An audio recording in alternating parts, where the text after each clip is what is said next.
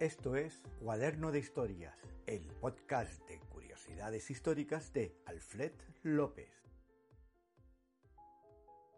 La curiosa guía de 1818 para evitar que los turistas en Londres fuesen engañados o robados por los carteristas.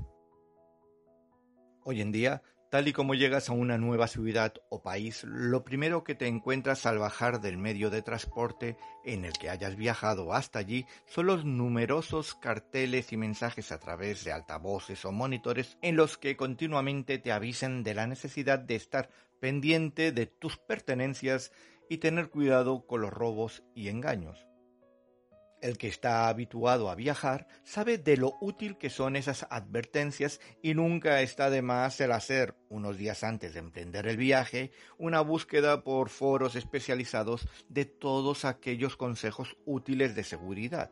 Pero hace un par de siglos todo era muy diferente el concepto de turista tal y como lo conocemos hoy en día no existía y poquísimas eran las personas que visitaban aquel lugar por el sano placer de hacer turismo, siendo en la mayoría de ocasiones viajes de negocios con la intención de cerrar un trato o realizar una compra, motivo por el que viajero solía llevar la cartera bien repleta de billetes y por lo cual se convertía en un fácil objetivo para timadores y carteristas. Ese fue el motivo por el que en 1818 apareció una curiosa guía con la que se pretendía salvaguardar a los viajeros de todos los engaños y peligros a los que se podían ver expuestos durante su estancia en Londres. Una serie de recomendaciones recogidas en las 240 páginas que componían aquel libro y escritas de manera anónima por alguien que decía ser un caballero que había utilizado información recopilada a lo largo de 22 años de los Bow Street Runners, que era el cuerpo de policía metropolitana que en aquel momento había en Londres, predecesora de los famosos Bobbies de Scotland Yard que no fueron creados hasta unos años después, en 1829. El libro contaba con un práctico vocabulario en el que se incluía una lista de palabras y expresiones para moverse con familiaridad por las calles de Londres sin padecer un forastero y no caer en las redes de los muchos estafadores que había en cualquier rincón de la ciudad. Cuando uno llegaba por primera vez era normal que quisiera preguntar dónde quedaba el lugar en el que iba a hospedarse o cómo llegar a cierto punto de la población. El modo en el que se preguntaba podía dar muchas pistas y delatarse como un recién llegado. También era primordial saber a quién se le hacía una consulta,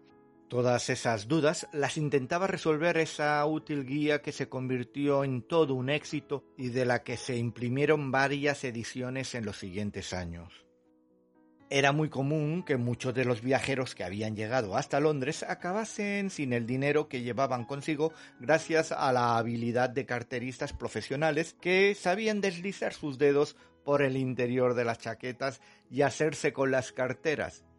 pero la guía tampoco obviaba a los pequeños pícados que sabían hacer entretener la atención para, mientras tanto, sustraerle cualquier cosa de los bolsillos, maletas o bolsos. Otro de los personajes al que se debía tener una especial atención eran los timadores profesionales, unos tipos que sabían embaucar a cualquiera y que acababan sacándole bajo todo tipo de engaño aquello que llevaban encima.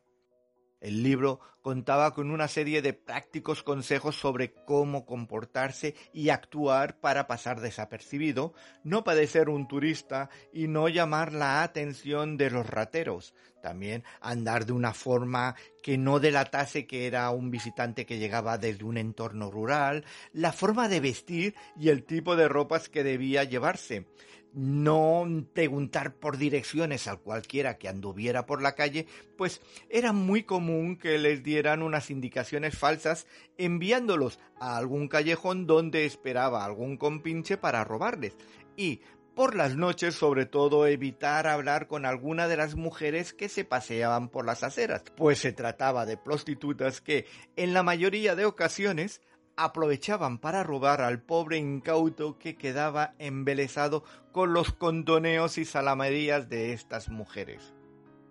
Parece curioso, pero dos siglos después de la publicación de esa útil guía, la mayoría de los consejos que allí se daban se podrían adaptar perfectamente a nuestros días.